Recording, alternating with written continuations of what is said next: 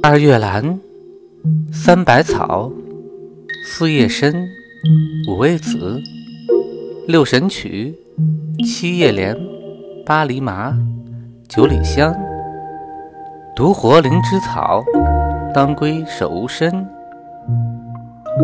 听百草故事，懂中药知识。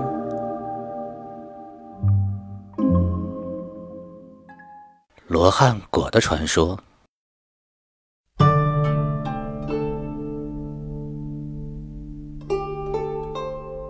很久很久以前，在广西某地有一个古老的瑶寨，寨中有一位姓罗的樵夫，他的父亲早逝，只好和母亲相依为命。一年秋天，樵夫的母亲不慎着了凉。患了风寒症，整天的咳嗽不止，异常的痛苦。樵夫看在眼里，痛在心上。可是因为家中一贫如洗，一日三餐尚难保证，所以根本没有余钱请郎中来治病。为此，樵夫非常苦恼，只好上山砍柴，希望以卖柴所得的微薄银两。为母亲求医买药。一天清晨，旭日初升，霞光万道，天上飘荡着朵朵的彩云。樵夫又和往常一样，空着肚子，早早的上山去砍柴。在一片密林中，他挥刀努力的砍着，砍啊砍啊，一不小心，他砍中了一个马蜂窝，立刻。引得马蜂嗡嗡的乱飞，樵夫惊恐的连连向后退。一只奇大无比的马蜂追上了樵夫，在他的左手臂上狠狠地蛰了一下，被蛰的地方立马变得红肿起来，疼痛不已，并且伴随着心悸气促、头晕目眩。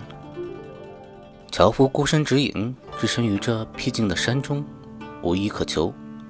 而自己又不识草药的药性，更不懂得对症治疗，真是叫天天不应，叫地地不灵。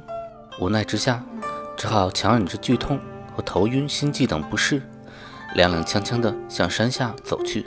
走了一段很长的崎岖山路，他实在累极了，于是坐下来稍作休息。忽然，他闻到一阵沁人心脾的水果般的香味儿。奇怪了，在这荒无人烟的山野中，这哪来的水果呢？他环顾四周，无意中，他看见眼前不远处长着一团团、一簇簇的青藤，青藤的上面结满了一只只不知名的、形似葫芦的野果。又饿又累的他心中一喜，三步并作两步走上前去，摘下一只。狼吞虎咽的就吃了起来。咦，没想到这野果不仅香甜可口，而且清凉宜人，与马蜂蛰伤处形成鲜明的对比。于是他突发奇想，说不定用清凉的果汁涂在伤口上，能够缓解疼痛呢。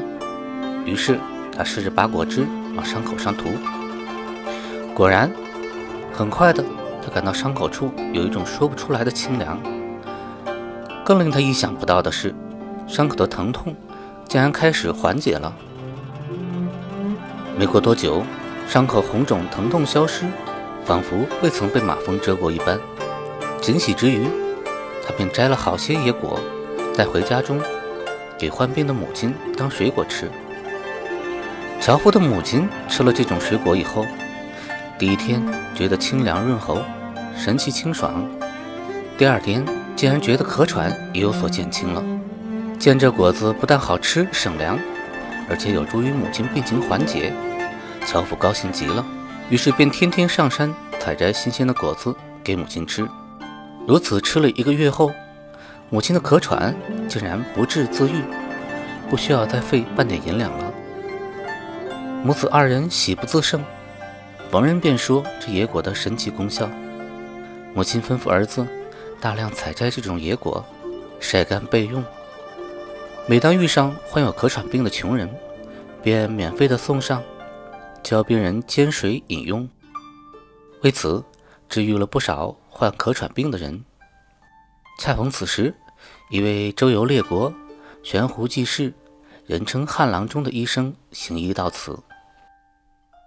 他听说了樵夫以野果治愈母亲咳喘病的事情，于是心中一动，亲临樵夫家中，品尝这种既能充饥又能治病的不知名的野果。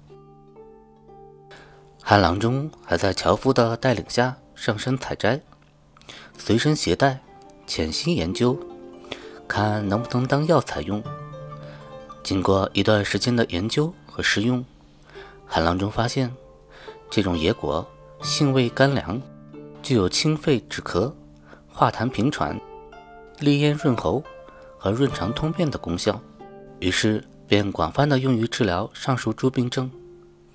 由于樵夫姓罗，郎中名汉，故后人为缅怀他们的功绩，便把这种不知名的野果称之为罗汉果了。